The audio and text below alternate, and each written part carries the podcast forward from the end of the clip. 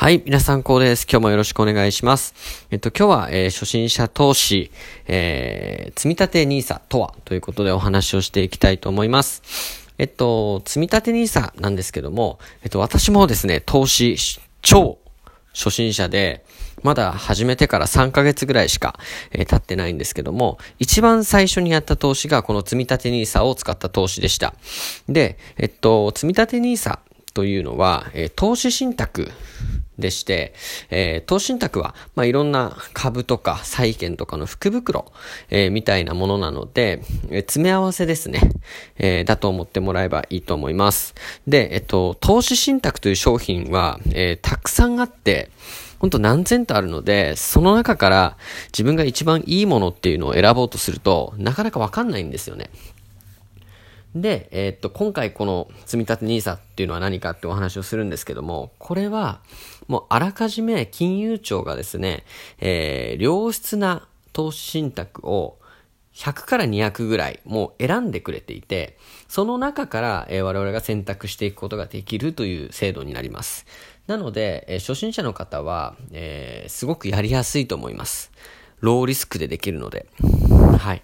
で、えっと、まあ、それが1点、まずいいところなんですけども、えー、さらにもう1点、えー、いいところがあって、えー、それはですね、え年間40万円の投資で出た利益はですね、すべて非課税になるという点です。えしかも、えそれが20年間ですね、え運用できるということなので、まあ、20年間は非課税になるということです。で、やっぱりあの、初心者ですと、こう確定申告とか、まあ、税金関係っていうのはなかなか、えー、難しいし、えー、悩ましいところなのかなっていうふうに思うので、えー、その点を気にしなくていいというのも、えー、この積立 NISA の、えー、素晴らしいところだと思います。で、まあ、20年間、えー、非課税になるってお話だったんですけどあの投資をしたところから20年間になりますので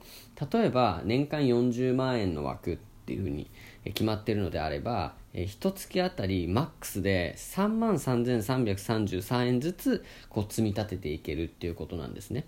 で例えば2020年の7月に、えー、積み立てたものっていうのは20年間非課税になりますので2040年の、えー、7月まで非課税で運用できます。で、えっと、2020年の例えば12月になったものっていうのは2040年の12月までえ、非課税で運用することができます。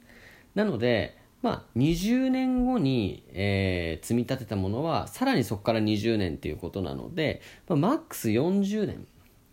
えー、運用できるということです。えこれはかなり、え、すごいことでして、あのまあ、リスク分散もできますし、毎月毎月少額で積み立ててるので、一撃で、え10万とか100万とか入れてるわけじゃないのですごいリスク分散もできますし、まあ、会社が成長していけば、え年間で例えば5%ずつ、え利益が出るとしたらですね、まあ、その5%も、え投資に回して複利でどんどんどんどん雪だるま式に資金が増えていくことになりますので、まあ、例えば年間40万円でずっと20年間貯金をしてるよりも、5%増えた、その額で次の年はスタートして、また5%増えたその額でスタートしてっていうことになっていくので、もうかなりの額になっていくんじゃないかなというふうに思います。まあ、1.5倍とか1.6倍とかになるんじゃないかなというふうに思います。で、これは、あのまあ、途中で、下ろしたりとか、えー、売ってしまったりとかするのではなくて、まあ、20年間は狼狽せずにですねどんな状況になっても、えー、持ち続けていくっていうのがすごく大事になってきますので、まあ、片手間で始めてしまえば、えー、月々決まった額を積み立てていって、えー、20年経ったら、えー、とても大きな額になっているという投資になりますので、ま、知識がなくても、え商品の選択さえ間違わなければ、え初心者でも